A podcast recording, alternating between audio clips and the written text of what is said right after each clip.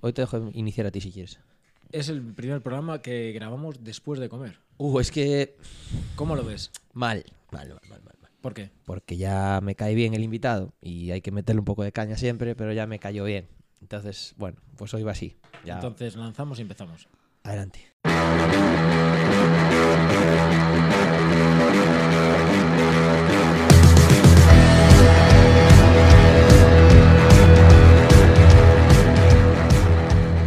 Invitado, ¿quién eres y qué nueva nos traes?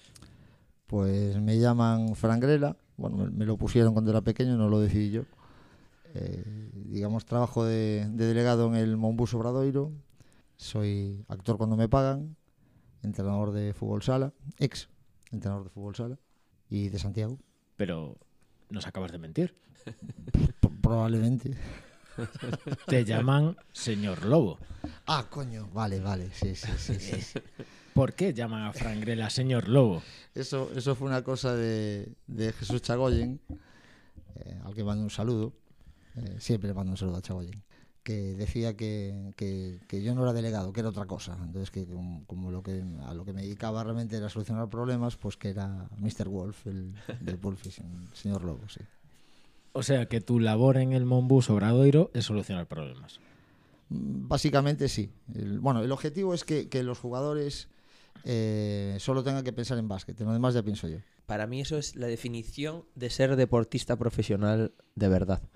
Porque hay mucho deportista profesional, sobre todo en, deportes minoritarios, que tienen que pensar en muchísimas cosas. Hablaba, bueno, tengo un colega, Rui, que también le mando un Rui Braganza, que es su campeón del mundo de taekwondo y tal, y este año eh, es portugués y se estaba teniendo que plantear toda la temporada él, buscar viajes, buscar con quién entrenar, eh, mil cosas. Y para mí eso, que un deportista se pueda dedicar solo a entrenar, es... eh, es ser profesional de verdad. Todo lo demás es que te gusta muchísimo el deporte más de lo que te devuelve. Mm, Sin duda, pero bueno, hombre, ni que estuviéramos en la CB y fuese el Obradoiro y yo qué sé, ¿sabes? No, no, no, no, entiendo, entiendo, pero claro, pero a ver, me refiero, eso es ser profesional de verdad, joder. Yo cuando digo, hostia, una liga, a ver, obviamente estamos en una liga, estamos donde estamos, ¿no? Pero, pero sí que desde el deporte minoritario lo vemos un poco con, con esa, Sí, con te- esa te- envidia muy, muy grande de, joder, hay una persona que... que Entiendo que lo que quieres decir. Yo entrené a base en fútbol sala, ya te dije, y zurcí medias y conseguí los equipajes y hacía de todo, o sea que sí entiendo, entiendo lo que quieres decir. Tenemos la, la fortuna de poder hacerlo, que es, la, que es lo importante. Y es que al final coño, estamos compitiendo eh, un equipo modesto como es el Obradoiro contra, contra equipos, contra transatlánticos como es el Madrid, el Barça, el Vasconia, el, el Málaga, Valencia, que, que tienen unos presupuestos increíbles y unos jugadores increíbles. Entonces, bueno, pues de alguna forma tienes que poder eh, ponerte a, a su nivel. Entonces, en todo lo que no cuesta dinero, entre comillas, no cuesta dinero, en eso somos los mejores. En el Obradoiro, digo. Frangrela es un hombre renacentista. Lo mismo es actor que es el de producción. Te acabas de dar cuenta, jugada, ¿no? Bueno, eh, creo lo, lo comentamos antes. En Galicia hay ah, grandes actrices, grandes actores y grandes atroces. Igual entre los últimos me, me tengo que, que ubicar yo. Y grandes arroces con leche, sin contar el mío, que también es espectacular. Fernando, cuéntame, que hoy vienes con listita. Tengo siempre lincitas. Mira, lo de solo piensa en el baloncesto, te lo había leído en alguna entrevista. Ajá. Y ya me lo había apuntado porque la verdad que, joder, me parece súper, súper eso, súper eh, explicativo de lo que es un deportista profesional. ¿Qué, qué- qué quieres- ¿Por dónde quieres tirar, David? Porque, Por a ver, quieras. yo hoy podría sentarme aquí que pues, pusierais a hablar de básquet ahí a todo, a todo tren y, y ya No, está. no, no, habla de más cosas que de solo básquet. No vamos a hacer un programa cerrado a eso. Sí, sí, sí, yo de básquet no tengo ni idea. o sea que- La verdad es cierta. Bueno, pues háblanos de Little Galicia un poco entonces. Ajá.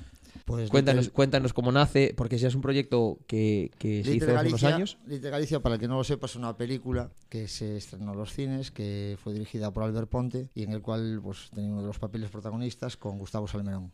Eh, y que fue un- algo maravilloso y divertidísimo el, el proyecto que, que realizamos. Se rodó a medio camino entre Noya y Madrid y Nueva York y nos lo pasamos muy bien haciendo. Ah, no, o sea, os fuisteis a grabar a Nueva York, cuéntanos esa, esa experiencia, porque eso Sí, no, estuvimos... no suelen ser eh, producciones aquí que, que No, se- estuvimos un mes, un- bueno, un mes estuve yo, el equipo estuvo más tiempo rodando porque había la otra, la otra parte de Gustavo Salmerón, que digamos son, era como dos, eh, eh, dos personajes que cada uno una vez que, que llegan a Nueva York pues eh, lleva, cada uno lleva su camino. Entonces, bueno, en mi caso pues estuve sobre, sobre un mes viviendo, viviendo allí, que me, por cierto, coincidió en noviembre, en plena temporada, y tuvo que sustituirme Zapico, Zapi, eh, como, como delegado de la obra, y me fui para allá, y, oye, de camino me entrevistó Paco Jo, cuidado, eh, sí, sí, sí, estaba en el aeropuerto y, y me entrevistó Paco Jo, fue una, una, una cosa muy, muy, muy divertida. Eh, y del rodaje, pues no sé qué quieres que te cuente, es rodar en otro país, en, en Nueva York, la mitad del equipo era español, otra mitad era, era americano, y con las costumbres de allí, bueno, fue una experiencia. Qué guay. Gustavo Salmerón. Sí. A su madre la has conocido. No. Hostia, el documental que tiene sobre ella me Ah, parece- bueno, sí, claro, el documental sí, sí, lo vi, por supuesto. No, no. Me refiero que ella no tuve el placer de saludarla, él sí, claro, ensayamos. Y Eh, todo. evidentemente esa señora, no sé si tiene cielo ganado, pero Diógenes en algunos puntos sí, sin duda. Probable, no, David, por no favor. entro, no entro David, ahí, por favor. No lo sé. que, No, por favor, a que ver. no, no esperarías que fuese un programa porque nos Pero caiga bueno, bien ya- y Vale, mierda. bien, bien, bien, bien, bien. Pero Gustavo es todo un personaje ya de por sí, o sea que todo- lo que, lo que me digas lo puedo entender. Pues mira, yo, eh, Fernando y yo nunca quedamos antes de los programas. Hoy hemos quedado para tomar café al sol porque hace mal tiempo, entonces aprovechamos el, sol- el rayito de sol. Y empezamos a hablar de una cosita. Eh, antes nos preguntabas qué hacías aquí. Mm. Eh, Fer y yo tenemos claro que los grandes equipos funcionan por la segunda unidad. Eh, posiblemente Obradoiro, que ha sido un equipo pequeño, como tú has dicho, lleva tiempo funcionando. Sigue ACB, sigue todos los años ahí, cada día se salva con más fortuna, no más fortuna, pero de manera más solvente. Y evidentemente el capitán del proyecto es Moncho. Claro. Pero nosotros tenemos claro que si Moncho funciona es porque la gente que lo rodea funciona. Y yo creo que tú algo aportarás. Hombre, no sé, no, no- no- la modestia me impide al respecto. Pero, pero bueno, mira, sí te digo una cosa, si tú buscas, si tú buceas en, en internet, encontrarás que hay un equipo en Astrada, que era el EDM Estradense, cuyo primer entrenador era Moncho Fernández, el entrenador era Víctor, Víctor Pérez y el delegado era yo. Entonces estamos hablando de hace, pues no sé, pues 20 y pico años, que ya estábamos juntos, digamos. ¿no? Gonzalo también es de Santiago, por lo tanto es más, es más sencillo cuando tienes un, un grupo de gente que se conoce desde hace tanto tiempo y que se lleva bien y que, que sabe por dónde respira cada uno. Entonces, bueno, pues me imagino que, que, que- que sí, que será una, una obra coral esto, un poquito, ¿no? Un Quiero decir, un más, poquito bastante. más sencillo los cojones. Es decir, aguantarse currando a un nivel de exigencia eh, de ese nivel, que estamos hablando de, de Liga Nacional, joder, no es tan fácil al final. Son muchas tensiones, son muchos momentos jodidos, son muchas situaciones que hay que saber manejar. Ya, pero cuando quieres a alguien y te cae bien y está en tu onda, pues al final esos pequeños problemas que pueden surgir se solucionan, se solucionan hablando, porque bueno, cuando digamos dos no se pelean si uno no quiere, ¿no? En este caso, si los dos no quieren pelearse, pues nunca te vas a pelear, ¿no? O sea, lo que vas es a hay este problema, vale, pues cuál es dónde está la solución, pues vamos a buscarlo, donde sea. Y, y ya te digo, cuando estás en la misma onda y te llevas bien, pues no, no, no, no le veo el problema. Lo hace parecer muy fácil, pero no es así de fácil. Tú, tú y yo nos queremos, pero nos mataríamos a veces. Sí, hombre, sin, sin ninguna duda. Vale. Ya, coño, pero cuando llega el día del partido, pues seguro que lo vais a vais a remar los dos en el, hacia el mismo lado para sacar el, el tema Buah, nos, adelante. po- nos podíamos enganchar un día aquí de mala hostia para ver qué tal quedaba el podcast. Podía ser malas. A malas, A a malas. malas. O- Otro día, que yo soy muy pusilánime y no me gustan estas cosas. Prefiero no, Yo no, no ver los problemas. somos escenas de matrimonio. Tampoco te vayas a Sí, pensar ya, que, ya. que comiendo nos lo pasamos muy bien, pero después currando ya no tanto. Yo es que tengo varias preguntas. Tú estabas en directo el día que pasó la movida del Hoover, creo. Cuéntame. En Santa Isabel, que es decir, hace 30 años, una cosa así, sí, o puede- 30 y pico años. Puede- sí, sí estaba. puede sí, ser. sí, sí. Cuando perdimos aquel partido y descendimos, sí. Y, y Descendimos, no, no ascendimos, mejor dicho, no ascendió el Obradoiro. Tenía 17 años, creo, en aquel momento. Tenías 17 años en aquel momento, guay. Y después, cuando Obradoiro está en ACB, tú estás en esa pista. Ajá, Y tú lo acabas de decir antes, es tu equipo. claro, es un equipo, sí. O sea, tú eres un seguidor de Obradoiro que en el momento de gloria o de vuelta estabas en la pista. ¿Cómo se lleva eso? Mira, te, te voy a contar, te voy a contar la historia de aquel día. Eh, estábamos en Santa Isabel y había ido al partido con mis dos tíos, eh, que son maridos de, de mis tías, que son las, las hermanas de mi madre realmente, son tíos políticos. Y claro, ellos eran, para mí eran, eran unos fulanos, ya, claro, tenían treinta y pico años, joder, yo con 17, para mí era, claro, eran, eran hombres mayores y tal, ¿no? Entonces al acabar el partido, eh, perdimos el Obradoiro, perdió de chaqueta, tal, y yo veía que, que mis tíos se les escapaba una lágrima, ¿no? Entonces para mí eso fue algo súper impactante, ¿no? Con 17 años ves que aquellos fulanos, aquellos tíos, aquellos tigarrones, ¿no? Que medio lloraban y tal, entonces, joder, hasta me sentía así incómodo y mal y recuerdo Obrador le he dicho, joder, pero ah, venga, no os preocupéis, que el año que viene seguro que asciende y tal. Y entonces muy serios se giraron y me dijeron, en tu vida volverás a ver al Obradoiro en primera división, esto ahora va a desaparecer. Y vamos, tajantes, serios, ¿no? Cuando conmigo siempre eran condescendientes y, y, amables y tal. Y claro, me impactó, me impactó mucho aquello, ¿no? Recordarlo. Entonces cuando hubo la opción de, de entrar en el Obradoiro, en LEP, eh, de la mano de Moncho y, y, con Víctor y Gonzalo, bueno, toda esta gente, eh, y, y, ascendimos a, la ACB, recuerdo aquella promesa que me hice a mí mismo porque no se la podía hacer a nadie más, claro. ¿no? Aparte que, que, mentiría porque tampoco tengo tanta, tanto poder ¿no? como para, para llevarla a cabo, pero, pero sí la intención, ¿no? Que mientras yo esté aquí, eh, mis tíos no, no, volverán a llorar porque el equipo desciende y porque vaya a desaparecer, ¿no? Eh, evidentemente es una promesa baldía y, y, vacía, ¿no? No tiene, no tiene, no se sustenta por ningún lado. Pero sí la intención eh, era esa, ¿no? Pues ya, ya, no solo mis tíos, sino los tíos de nadie, ¿no? Ningún chaval de 17 años iba a ver a sus tíos tristes porque el equipo había descendido y iba a desaparecer. Es una promesa eso, ya te digo, vacía, pero que yo me había hecho. Y entonces ahora ver al Obrador y después ya que llevamos ya 11 años en, en, en la élite, en, en, la ACB, a veces hablándolo con mis tíos, me dicen, ah, eso no fue así, claro, eso ahora tiene... No, ¿Cómo que yo llorando? No, sí, tú llorabas, que yo te vi que te caía la lágrima y te pusiste serio conmigo cuando nunca te ponía serio, ¿no? Bueno, tenemos la, esa broma. Entonces me hace sentir eh, muy, o sea, un, muy responsable por, por, por, por, creer, por quererlo y por creer que a lo mejor sí puedo aportar algo para que eso sea así, ¿no? Entonces es una, es una historia que para mí es muy personal y muy chula. Entonces, realmente, eh, es que tú trabajas en un rodillo. No, yo, yo, yo, llevo 11 años sin trabajar. Yo estoy lo que, haciendo lo que me gusta y encima pues me dan algo de dinero, lo cual es maravilloso. La responsabilidad. Yo se lo decía a Fer, para mí, con todo el respeto y cariño, Santiago es una aldea. Es una aldea a la que va muchísimo visitante. Me da igual estudiante que peregrino, que tal. Pero la gente de Santiago... Sí, esa aldea es tu capital, ¿eh? Cuidado. No, sí, sí, sí. sí. Mal, mal. Bueno, la mía exactamente, ¿no? Que estoy, sigo censada allá abajo. Bueno, casi, casi. La vaca es de donde pase. Eso es cierto. Eso es cierto. pero la cosa es, es esa. No, no, igual que lo de la aldea. Es decir, pero hay poca gente de Santiago. Pero la gente de Santiago siempre ha estado muy vinculada al deporte. Igual es porque cuando el compost hizo mucho ruido y estaban, necesitaban ese deporte y tienen al baloncesto. Tanto Víctor como Moncho, como Gonzalo, como tú sois de Santiago. Y lo que tú hablabas, ¿cuál es la responsabilidad que sentís? Es decir, porque evidentemente nadie por la calle te va a decir, habéis perdido. O, o, o no debían hacerlo. Pero tú. No lo hacen. Tú que eres de club y como dices, estoy donde yo quiero estar, ¿cómo te sientes responsable cuando las cosas no salen como queréis? A ver, eh, evidentemente nosotros no podemos meter las canastas, ¿no? Las canastas tienen que meter los jugadores.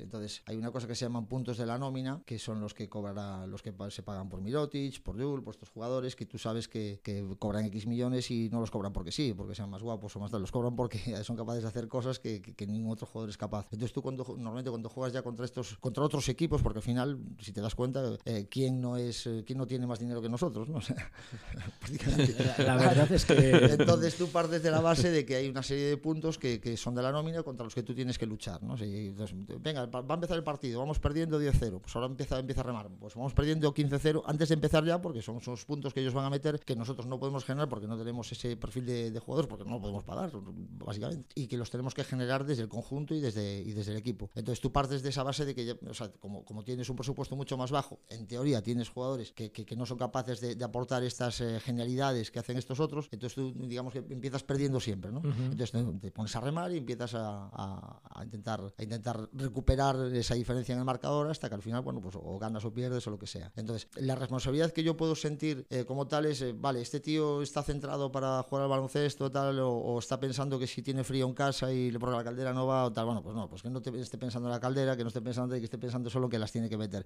Que piense si va a votar con la derecha o con la izquierda y, y nada más. Entonces, si yo consigo que el, el jugador, eh, esa, ese, ese, palabra que es la completitud, ¿no? que no sé ni siquiera si, es, si está registrado por la RAE o no, si está admitido por la RAE, pero que, que, que esa sensación de completitud la tengan ¿no? y que, que solo tenga que pensar en, en, en, lo, que, lo que Moncho les está diciendo, Moncho, Víctor y Gonzalo también. Entonces mi responsabilidad también se, se, acaba ahí, ¿no? Entre comillas, se acaba, ¿no? Lógicamente. Porque luego, claro, empatizas y compartes, aunque no tengas ni idea de si lo, de, de, de si lo que es el estagre o lo que, o lo que es eh, pecho 4 o lo, lo, que sea que, que, marque el equipo, eh, no sabes lo que es, pero evidentemente, bueno, no sabes lo que es, entre comillas, ¿no? Pero sí compartes la, la responsabilidad un poquito también de eso. La este, falsa humildad de antes de no, no sabes lo que es pecho 4. Pecho 4 lo ha escuchado toda España que haya visto un vídeo de, de obra Obradoiro. Por, e, por eso lo menté, por eso lo menté. Pero es que además, el otro día cuando habló con, eh, con Fran, estabas en la puta pista. Porque yo escuchaba botar balones. Tú sabes de sobrado que es pecho 4. Bueno, a ver, pues que es un... Nadie te va a pedir una- el scout aquí, ¿eh? Ojo. Es, eh, era un- evidentemente una, una jugada que marcaba el equipo, ¿no? pero, pero eh, eh, el tema no, no es ese, mi labor no es saber las jugadas, lógicamente, mi labor en, el- en la pista es otra, es ver que el marcador está correcto, que avisar de cuando un jugador pues, eh, eh, pues tiene más faltas o menos faltas, y full- los del equipo contrario exactamente lo mismo, pues este tipo de, de cosas referentes más eh, a la estadística que... Y que todo esto sin protestarle al árbitro, colega. Que eso es la hostia. Sí, no me dejan, chicos, no, no puedo, no puedo. El reglamento no te lo permite. No, no, mira, recuerdo una vez un partido, un árbitro que además ahora ya no ya está retirado, que bueno, hizo un aspaviento con la planilla, levanté así, tal, ¿no?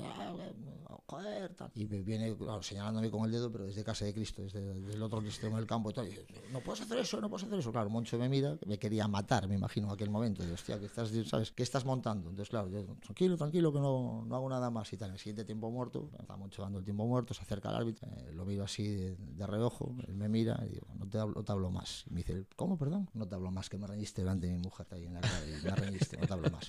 No, pero no te, que no, no, no, no, no, no te dirijas a mí que no te hablo más.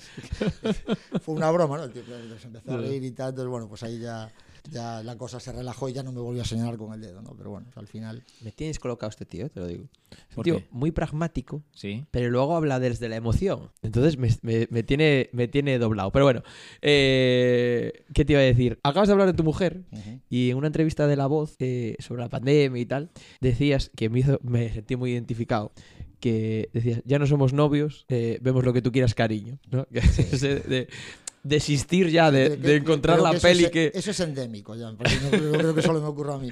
desistir de encontrar la peli perfecta ya y al final eh, no sé me parece me parece como muy muy sincero y a la vez muy realista es decir bueno pues nos queremos mucho eh, lo que sea pero ya nos conocemos lo suficiente como para saber que va a ser muy complicado encontrar la peli Bueno, siempre hay La peli perfecta. A mí me gusta mucho la ciencia ficción, entonces siempre hay pelis como Passenger, que bueno, pues que más o menos, ¿sabes? Contact podrías creo que también no Contact No, Contact me gusta mucho a mí, pero ella, ella no me gusta. Contact es a Pero mí es- es, Passenger sí, porque es una historia así, bueno, entre una pareja, tal cual, más tiene sus, sus implicaciones, tal, y es en el espacio, entonces a mí me vale ya.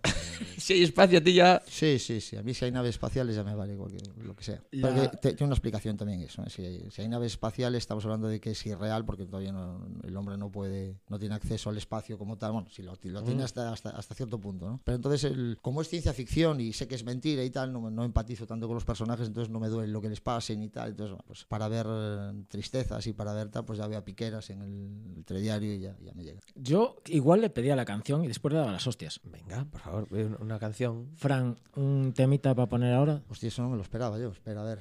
Eh, vale. Eh, mira, hay una, hay una canción que sí que me gusta mucho porque además es la, la canción de después de las derrotas, creo que, que es perfecta, ¿no? Cuando después de perder un partido pones esta canción y te anima, ¿no? Que es un tema de Izal, que es eh, el hombre que sabía volar y no sabía cómo, algo, algo parecido. ¿Os suena esa? No, pero la buscamos y le ponemos la más Pues parecida. ya, pues ya estás tardando, claro. Es- Y cuando pienso que todo está perdido,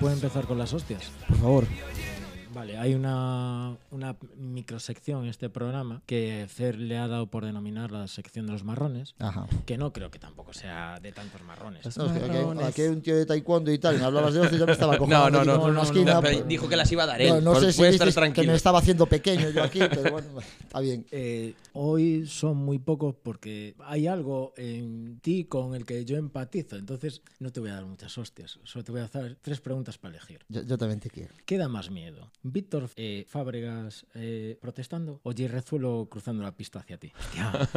Los marrones. ta, ta, ta, ta. Mira, sin duda, eh, y Rezuelo cruzando la pista hacia mí, porque Víctor es un tío excelente y maravilloso y, y- y- y todo lo, lo- lo que protesta lo hace desde el cariño hacia el club. Entonces no hay nada que Víctor Fábricas pueda protestar con lo que yo no pueda estar de acuerdo. Ah, mira, mira qué bien, es decir. Y Jerry Rezuelo es menos excelente. No, coño, yo Rezuelo es árbitro, joder. Es una autoridad ahí dentro que me puede, me, me- me puede, me puede sancionar y luego imagínate la vena de Moncho que en el cuello que le rompería fijo. O sea que no, no, no, no. Ojo, que a mí Jerry Rezuelo era de estos árbitros que cuando ves partidos... Viene, viene mañana. Viene mañana. Sí, sí. Bueno, estamos grabando antes de un eh, Obra Barça Correcto. que hay que agradecerte brutal que hayas Correcto. venido, además en este día. Eh, yo es un tío al que me planteo cuando se retire, si viene a hacer una mierda para aquí, decirle que venga al programa, porque después he escuchado entrevistas con él, con Iturriaga, ¿sabes? Con Colgando el lado y tal. Joder, que me parece un tío mm, muy cercano, que todo en, en la pista me parece un tío muy divo, y lo digo abiertamente. Hombre, no en la sé- pista no lo sé si parece. digo, es, es autoritario, pero yo creo que es autoritario porque tiene que serlo porque es un, es un ref, es un, es un árbitro y tiene que lidiar con todo tipo de, de- de- de egos y de personajes. Entonces, claro, su- su- la labor de cualquier árbitro tampoco es fácil. o sea, No, no, no, no, en yo- absoluto. y Entonces hay que empatizar un poquito también con ellos. Eso sí, ya razón, mete miedo porque coño, cuando se te pone así serio, te mira desde ahí arriba y tal, y frunce el tiene ceño pinta y de tal, y- grande, ¿eh? y es, y es, y es ganso, o sea, dices tú, cuando baje el remo, que, no, Que no lo va a hacer, no lo va a pero- hacer, pero, pero bueno, coño, pero, pero- tú ves así y dices, pues, ¿sabes? Don Daniel, ¿sabes? Que, claro, joder. Don Daniel, qué bonito. ¿Qué te pone más?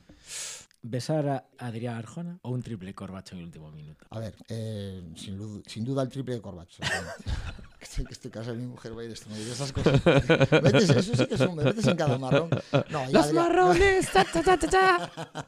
No, Adria, Adria es eh, guapísima y una, una, una chiquilla excelente, eh, pero es, un- es una niña, hombre. Yo, yo tengo 50 palos, donde voy yo? Señor, tápese, que tampoco se llama. Ah, Sin duda el triple de Corbacho, sí, sin duda, sí, sí.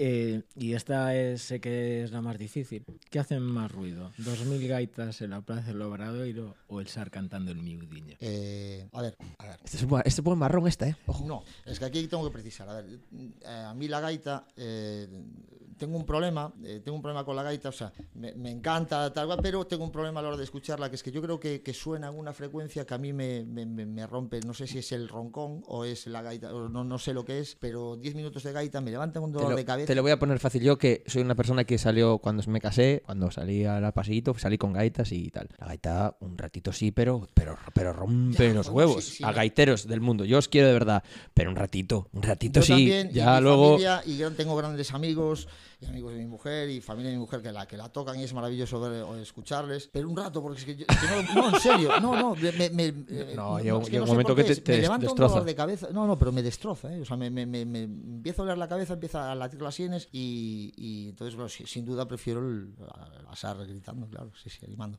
Porque lo del miudiño, y aquí yo dije que iba a salir del armario en esta entrevista, yo viviendo en Canarias, cobrando por otro club, yo rompía a llorar escuchándolo, lo digo abiertamente, en serio, y teóricamente yo tendría que ir con los que iban de amarillo en ese momento, pero fui incapaz, y lo reconozco, fui incapaz. Ah, normal. Mira, lo del- yo eh, recuerdo cuando, cuando se empezó con lo de mi niño, que fue el primer año, o sea, una vez que, que el equipo volvió a la CB, después de, de- de haber desaparecido, bueno, después, después del- de los tribunales, ¿no? Y yo estaba en la grada viendo, viendo el partido, y alguien, no me digas quién, empezó a cantar el miudiño, pues eh, antes del partido tal, entonces, bueno, no sé si fue en el segundo o el tercer partido, porque no, tampoco fue en el primero, fue al principio, entonces empezamos a cantarlo todos, pero eso, eso es lo- lo bonito del miudiño es que surgió de la grada de alguien, no, me- no, no sé qué, que creo que hubo una, en una entrevista sa- salió quién, quién había sido la, la primera persona en empezar a cantar el, el miudiño en, en SAR. Pero lo bonito es eso, que no es algo institucional, no es algo del club, es algo que salió de la afición. Y que ya, bueno, obviamente ahora el club sí lo pone al principio y lo que deja cantar a la gente y tal, ¿no? Para, para, para dar la arrancada. Pero el miudiño es algo muy bonito por eso, porque una, no, yo me, me escojono cuando, claro, todos ellos me preguntan, "¿Y ¿qué, ¿qué dice la canción? Y yo, "Uf,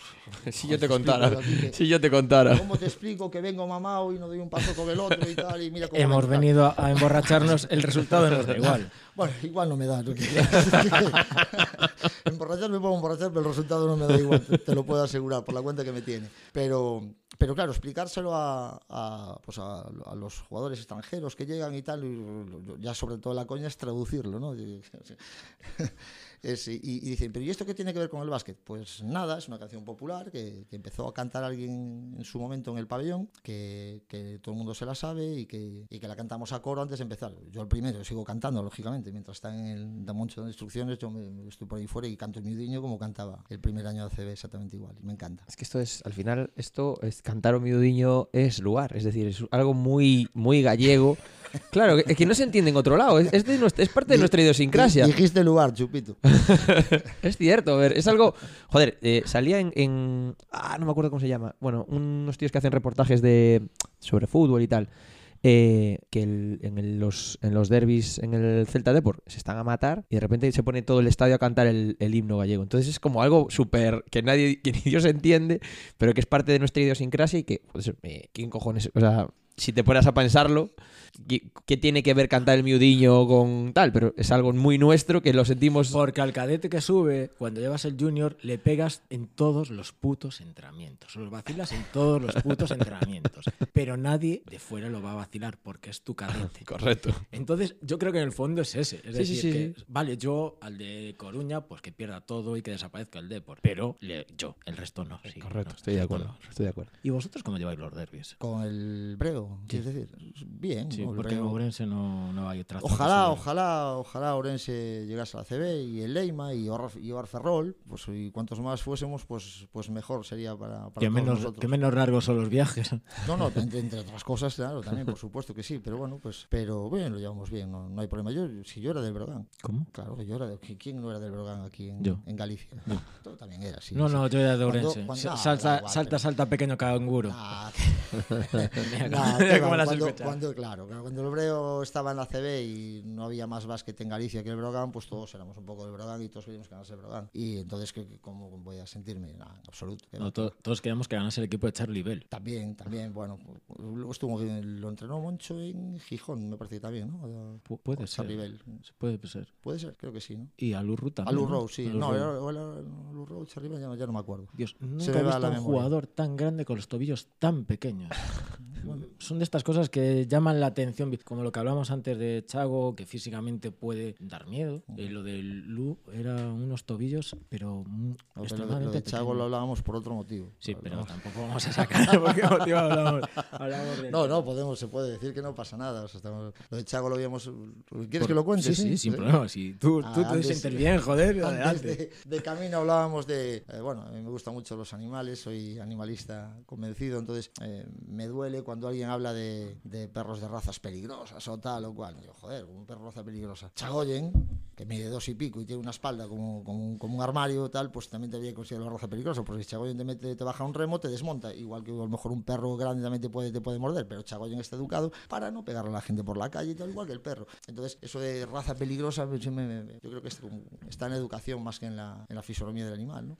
Y Llega- antes- llegamos al, que- al animalismo, que es a- a- estabais hablando, no, fue transvers- tar- transversal lo del perro, ¿verdad? Sí, los Lo tenía apuntado- no sé por qué. Tenía aquí apuntado que, que es un animalista convencido y que has llegado, que tienes, has llegado a meter a los perros de, de los jugadores en casa para Sí, cuando no- Claro, claro, joder, pobrecitos. Cuando sí, pues imagínate, pues un jugador con su pareja y tal, tienen un, un perriño tal, y ellos se van, pues imagínate que, pues, que haya que ir a vernos jugar a no sé dónde, pues el perro dónde se va a quedar, me lo llevo yo para casa, que se queda en mi casa, que tengo una finquita ahí, todo cerrada, y el perro va a dormir en, en- dentro de casa, lógicamente, pues un- uno más de la familia. Y sí, lo de ser animalista convencido, es que, claro, ¿cómo no lo voy a ser? A ver, eh, es que si, si lo piensas fríamente, eh, una persona que entiende que un animal eh, eh, tiene ya no solo derechos, sino razón, y se la puedes dar, como no vas a entender, pues que alguien que es de tu misma eh, raza, o por decirlo de una manera, o es de o que otro humano no pueda tener exactamente los, de- los derechos de, de- de- todos los derechos para, para hacer y para hacer y para ser lo que le, lo que le dé la gana. A ver, yo, yo creo que la diferencia que hay entre cualquier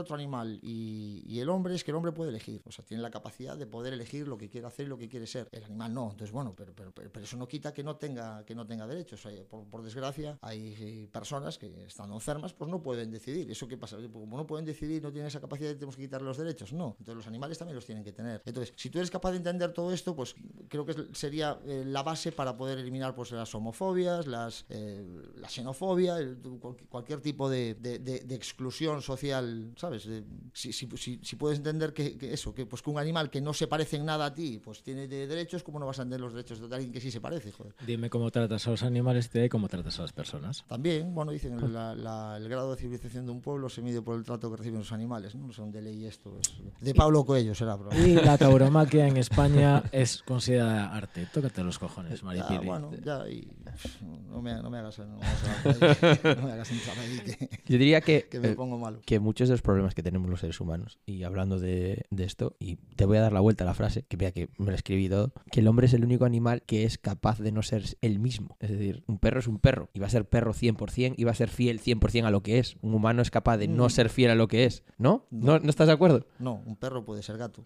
y un pato puede ser oca. Sí, me refiero que también va en la educación, o sea, va también un poco. Pero bueno, dentro, pero entiendo lo que quieres Enti- decir. entiendo lo que quieres decir, sí, sí, entiendo por dónde vas.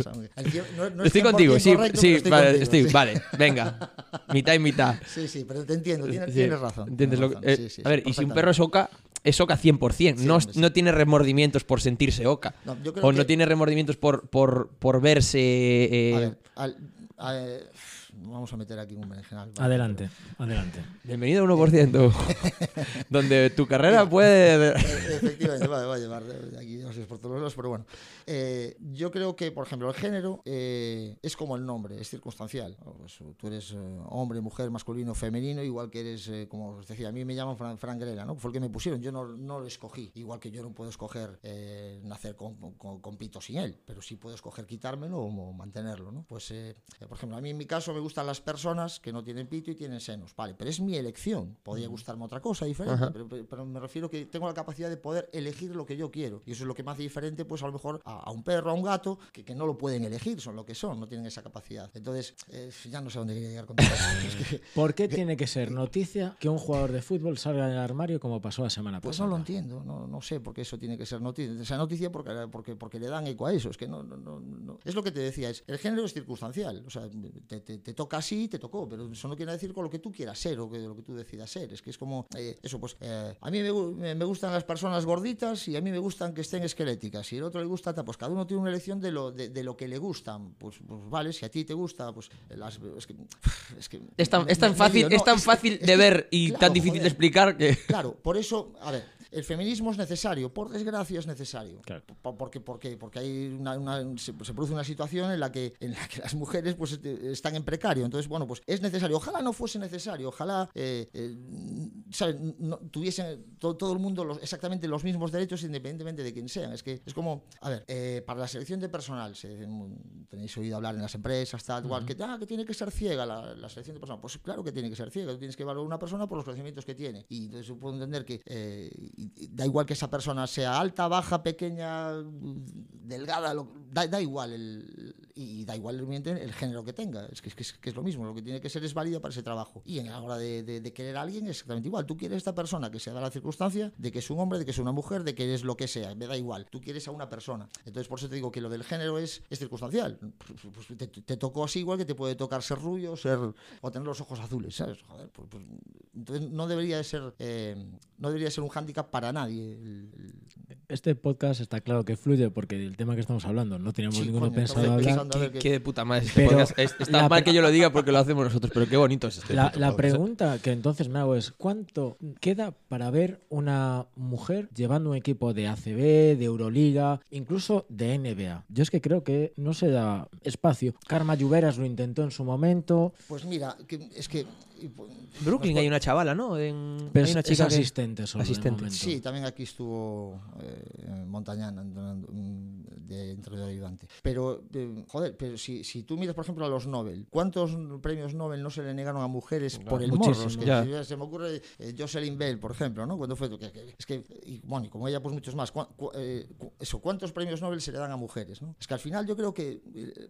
claro, es que es difícil ah, desarraigar incluso los micromachismos que, que, que- que Buah, todos tenemos porque están en la, en la propia educación, ¿no? O sea, pues, eh, eso de, pues, a las chicas se le dan dos besos y a los chicos oh, abrazos y tal. Pues no, yo doy besos a mis amigos también. pero no, doy besos a mis amigos. Claro que sí, les doy abrazos ahí, independientemente de tal. Lo que pasa que, que pues, ¿cu- ¿cuánto nos queda? Es la pregunta, ¿no? Claro. Pues a lo mejor un par de generaciones todavía más. Es que yo que sí. Mira, luego- lo que hablas de los micromachismos, yo soy una persona que cometía uno muy habitual antes. Ahora, eh, evidentemente, lo he intentado quitar de mi vida. Es es, ¿eres entrenador de baloncesto? Sí, ¿qué entrenas? Va, el cadete femenino. Ah, entrenas femenino. Eso es un error. Y es un error que los tíos tenemos. Es decir, entrenar femenino es igual que entrenar masculino. Al final no Eres quieres... entrenador. Claro, y al final yo, yo un día se lo dije a un senior femenino que llevé, una de las peores experiencias de mi vida también diré, que es que me da igual que seas tío, que seas tía, eres un puto jugador que estás a mi servicio y con el que tenemos que Sí, jugador, co- jugador como masculino neutro, digamos. ¿no? Es que, Sí, que- pero, pero eso y lo- se lo conté a tu abuela cuando hicimos el, el episodio del 8M, que yo en un tiempo muerto dije, porque nosotras tenemos que pasar los bloqueos así. Y en esto me di cuenta que todo el equipo me estaba viendo con los ojos ojo y pláticos, las miré, pedí segundos de tiempo muerto y dije, vamos a ver, tías, esto es muy fácil. 12 tías, un tío, nosotras, fin. Ah, no, pero ¿qué Y les llama la atención. Pero, Ya, pero es, es- es es una que, cosa de claro, tal. Joder, somos decir, nosotras, hostia. Sí, sí, En ese momento somos nosotras. Ga- Ganáis vosotras, por, pues utilizamos un global y a tomar por culo. A mí no me importa llamarme de chica en ese momento o llamarme con sexo femenino. Es absurdo. ¿Qué más da? No, eso no tiene. Mira, cuando. Eso es como el profesor Quintans, eh, que en paz descanse, eh, el profesor de literatura que tuve yo, el primer día de clase dice: A mí me da igual cómo me llaméis, llamadme tú, llamadme ch, llamadme tal, lo que queráis, con tal de que yo sepa que os referís a mí, ¿no? Y pa- para, poder responder. Entonces, es que es, al final es eso. O sea, ¿qué, qué más da el nombre que le pongas? ¿Qué más da?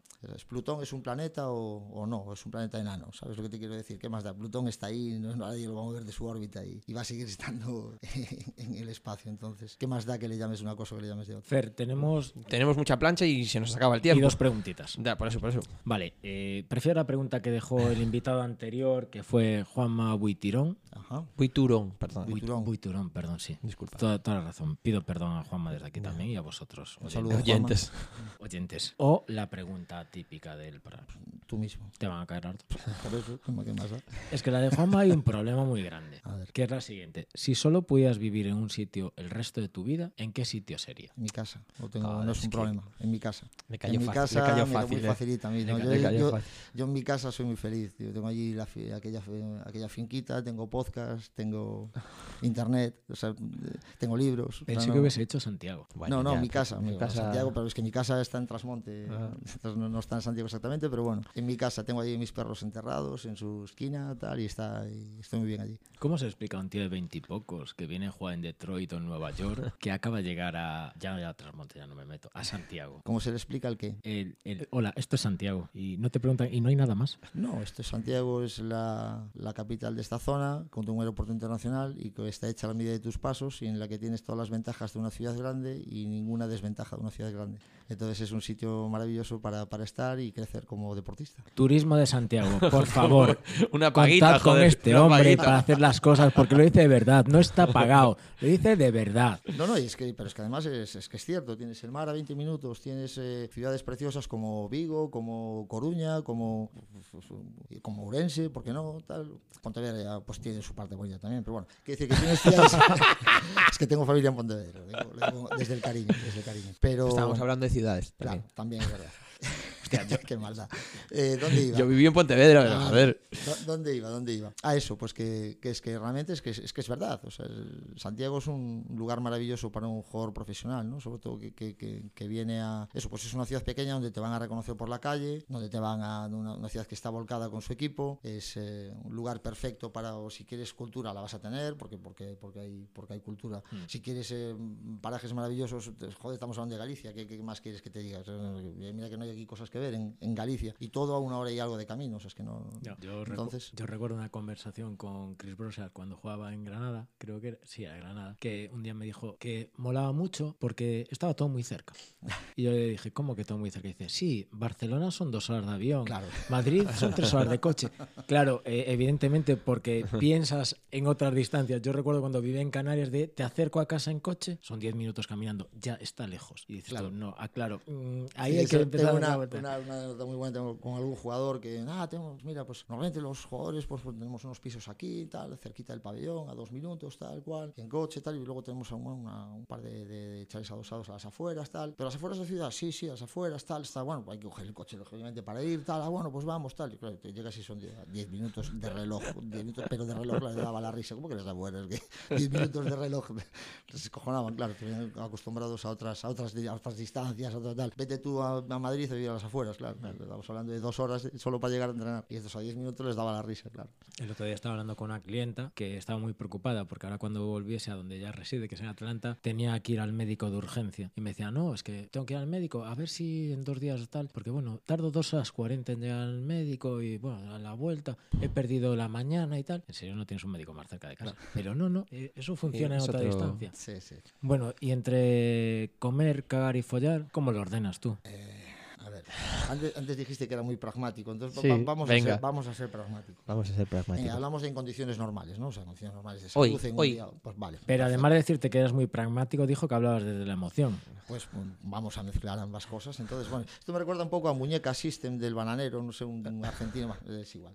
Ese No- tenía- no sabéis- de Harry no sa- Potter. ¿No tenía, sabéis sí. la, la historia del De- bananero? Bueno, es igual, os, os- os la cuento fuera de micro. vale. Bueno, pues siendo pragmáticos, vamos a ver. Yo creo que cagar lo puedes hacer sin querer. Es algo que, que no necesitas a nadie, ¿no? O sea, es algo que incluso a veces sin querer también lo puedes hacer.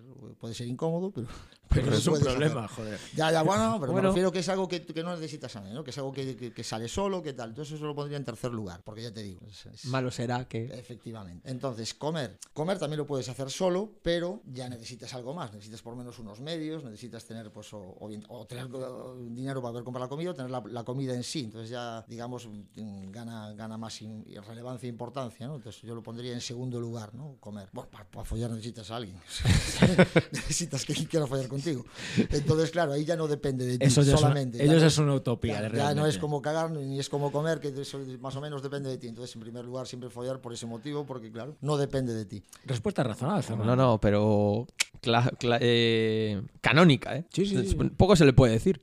Mira, hay dos cosas que me están matando mucho. Dime. Tu ordenador se suspende, aunque está grabando perfectamente cada 10 Sí. Minutos, y a las 4 y 20 me salió un mensaje de buenos días, cariño, que era una alarma, la cual la descarté. Vale. Vale. Pero, espera, espera, a ver si le va a quedar, si se va a quedar sin batería. no, no, no, tiene batería, Vale, tranquilo. no me asustes. Eh, No, no te asustes, no te. No me asustes. eh, eh, tranquilo, Vale, tranquilo. Tiene batería, tenemos batería. Tenemos estamos batería, tranquilos. batería. Mi mujer no me ha llamado, aún no soy padre, así que estamos, está todo en orden.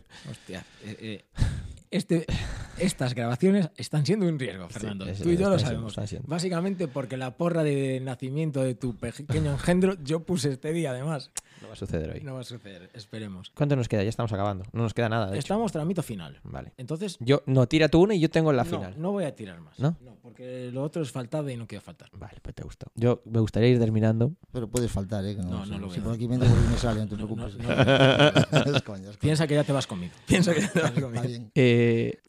esta semana, eh, bueno, yo tengo, como os dije, estoy un poco en plan eh, comer un poco más sano. Entonces estoy currando, comía un poco ansioso y tal, estoy currando con un psicólogo que es colega mío y tal, y yo le hago la parte, yo hice publicidad y relaciones públicas, yo le hago su- parte psicológica de marketing y él me echa una mano con la comida. Y esta semana estuvimos tratando valores, ¿no? Entonces, ¿cuáles son tus valores en respecto a la comida, al dinero, a las personas, a la familia, etcétera? Y yo, como arriba de todo, como una especie de paraguas, ponía ser buena persona, ¿no? Que si tú eres buena persona, el resto malo será que lo mismo, como de cagar, malo será que no tal. Entonces, ¿qué es para ti eh, ser buena persona? ¿O qué consideras que es buena persona? O, o cómo estás tú tranquilo siendo buena persona si es que es importante para ti o si crees que es... Cla- Claro que es importante.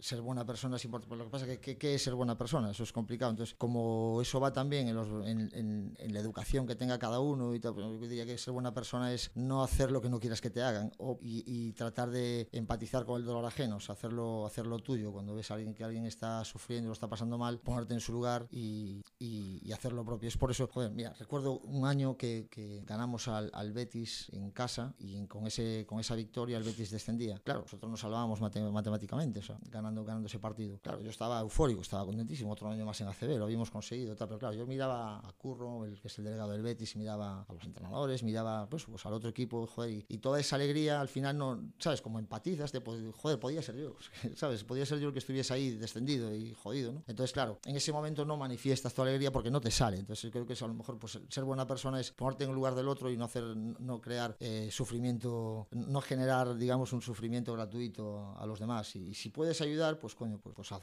Bueno, pues yo quiero romper una lanza a favor de los hijos de puta. Hijos de puta del mundo. Seguid así, pero jugad en mi equipo y meted el triple en el último segundo que nos haga ganar. No, no, no, no. Si es un hijo de puta no lo quiero en mi equipo. Porque lo que me va a dar por un lado me lo va a quitar por el otro. Entonces no lo quiero en mi equipo. Prefiero que no meta el triple y que no sea un hijo de puta. y- Pues y, que, y no te preocupes que seguro que entre tres metemos un punto cada uno y, y conseguimos ese triple. yo compartí vestuario con una persona en su equipo técnico eh, sobre un jugador. Fue es un grandísimo imbécil. Es un grandísimo imbécil que tiene que jugar el máximo posible porque es muy bueno. Y era muy jodido tener que tratar con ese imbécil cuatro veces por semana más sesión de tiro antes del partido porque el imbécil sabía que era imbécil y le gustaba ser imbécil, pero era muy bueno el imbécil. Ya, pero yo el imbécil no lo quiero en mi equipo. Seguro que voy a encontrar a 11, eh, a 11 no imbéciles que entre todos sean capaces de ser tan buenos como él. Y Joder. entre todos lograrlos. Es que es que es que es que es que clave. A ver, sobre todo, tú piensa una cosa. Estás en un equipo, si estás en un equipo grande que tienes eh, el dinero por castigo, pues si un tío te sale mal o tienes una temporada mala o tal, pues echas a tres, te traes otros tres y no pasa nada. Gastas pues X millones de euros y ya está, y bien gastados están. Pero estás en un equipo pequeño no puedes fallar, no te puedes permitir ese lujo. Si te sale uno mal y la lías, los momentos malos van a venir. Nosotros no somos el Real Madrid o el Barça, nosotros vamos a perder muchos partidos por, por, por, por, quienes somos, por ser Obradoiro. Entonces, en los momentos buenos todo es muy fácil, todo el mundo, ah, qué bien, Flower Power. En los momentos malos es cuando eh,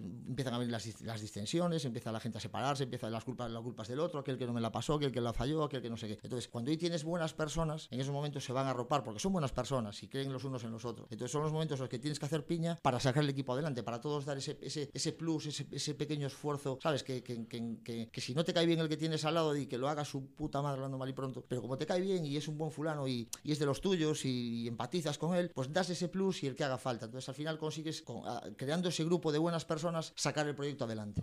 Yo antes comiendo te decía que iba a salir del armario en cuanto a baloncesto. Y yo, desde chaval, he sido muy del Vasconia. Muy del Vasconia. por estilo de juego, por lo que transmitía la pista.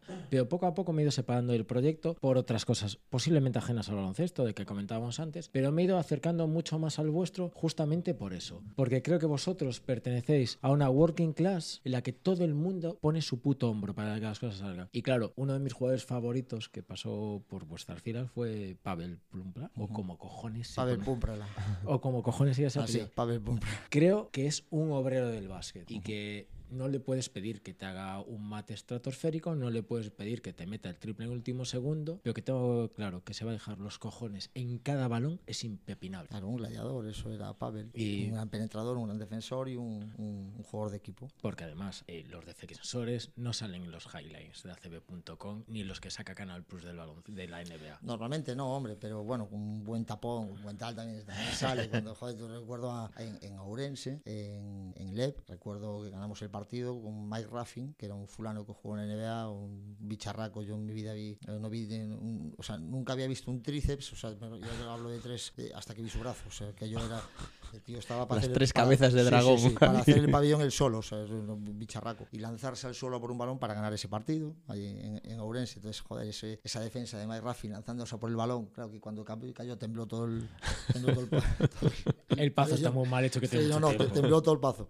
Pero, joder, eso es im- importante, un tío que defiende bien. Bueno, en Santiago además está- se, se valora mucho eso, la- las buenas defensas, cuando el tío va al suelo, cuando te da, y la gente se, se, se, faja en defensa, eso ya no solo en Santiago, creo que en, en todo, en, en todo el básquet se, se valora mucho. Lo valora la gente entendida, pero la gente Mira, que se acerca recuerdo, primera vez- recuerdo en Bilbao contra el Bilbao aquel que quedó subcampeón de liga, ¿te recuerdas? Está, pues, Mm. eh, que perdiéramos, íbamos perdiendo creo que de 20 al final del, del partido, hablo del el primer año nuestro de ACB, después del, del ascenso, eh, faltaban unos segundos para acabar y Andrés Rodríguez, el base, se lanzó por un balón, cayó encima de las colchonetas, pim, pum, entonces se, puso el, el se puso de pie a aplaudir a Andrés Rodríguez que se había lanzado por el balón faltando unos segundos para acabar cuando íbamos perdiendo de 20. ¿Sabes? O sea, yo creo Sí, que al sí, final sí. eso se valora en todos los... Ese jugador siempre en mi equipo. Siempre. Sí, sí, claro, no, pero él Pero que lo hace de verdad, ¿eh? No es Claro. tribunero. No, no, no. No, quien se, Es que lo lanza, hace de verdad. se lanza por un balón. se lanza por el balón porque, Sí, sí, sí. por- por- por- porque se lanzaría también un entrenamiento. Eso, sí. Fer, algo que quiera decir a este señor No, que- antes de dejarlo ir a trabajar. que un placer que ese señor se tiene que ir a abrir un pabellón. Sí, coño, que me viene el Barça. Santiago que tiene- quieren entrenar, creo. Ah, que no entrenen, que vienen sobraditos. Muchísimas gracias, Frank. Mucha A suerte vosotros. mañana. Y, no vamos a cerrar con Izal, voy a cerrar con el puto miudiño sacado en directo desde el, desde el Pazo, ¿vale? Desde el Fontes, ¿vale? Muy bien. Gracias. Un abrazo. Trae un cantar